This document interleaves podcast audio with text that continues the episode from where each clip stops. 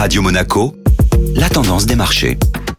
Radio Monaco, la tendance des marchés avec Société Générale Private Banking. Aurélie Lombardo, bonjour. Bonjour Benjamin. Le marché européen continue son ascension. En repli à l'ouverture, le marché européen a effectivement repris le chemin de la hausse. Les investisseurs ont bien réagi aux résultats définitifs des enquêtes d'activité auprès des directeurs d'achat du secteur manufacturier en Europe. L'indice PMI manufacturier est ressorti à 58,3 en octobre, son niveau le plus bas depuis le mois de mars dernier. Il se maintient tout de même au-dessus du seuil critique des 50 points qui sépare une contraction d'une expansion de l'activité. Ce ralentissement est en grande partie liée aux tensions sur les chaînes d'approvisionnement. Du côté des publications, c'était au tour du géant pharmaceutique Pfizer hier. Oui, et ses résultats trimestriels ont été meilleurs qu'attendus. Le laboratoire a enregistré un bénéfice net de 8,15 milliards de dollars contre 1,47 milliard de dollars un an plus tôt. Les revenus des vaccins se sont envolés. Ils atteignent 14,6 milliards de dollars contre 1,72 milliard de dollars au troisième trimestre de l'an dernier. À lui seul, le vaccin contre le Covid a rapporté près de 13 milliards de dollars. Bonne journée à tous.